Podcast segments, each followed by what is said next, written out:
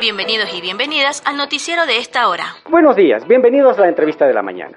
Damos la bienvenida al señor Joaquín Urquizo Méndez. A ver, don Joaquín, ¿qué pasa con el camino hacia la toma de agua del molino? ¿Por qué no concluye la construcción? Buenos días, señor periodista. Lo que pasa es que la presidenta de la Junta Parroquial, la señora Melba Rosaura Miño Llanes, es la que está obstaculizando la obra. Eso porque tiene sus propios intereses de que el camino pase al pie de su casa. Por eso es el problema, por eso es. ¿Qué dice este señor en la radio?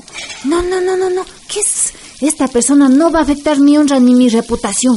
Mañana mismo voy a la radio para que escuche mi versión.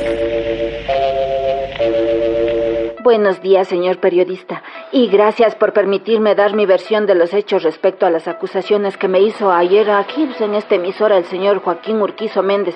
Verá, señor, yo le voy a decir cómo fueron las cosas.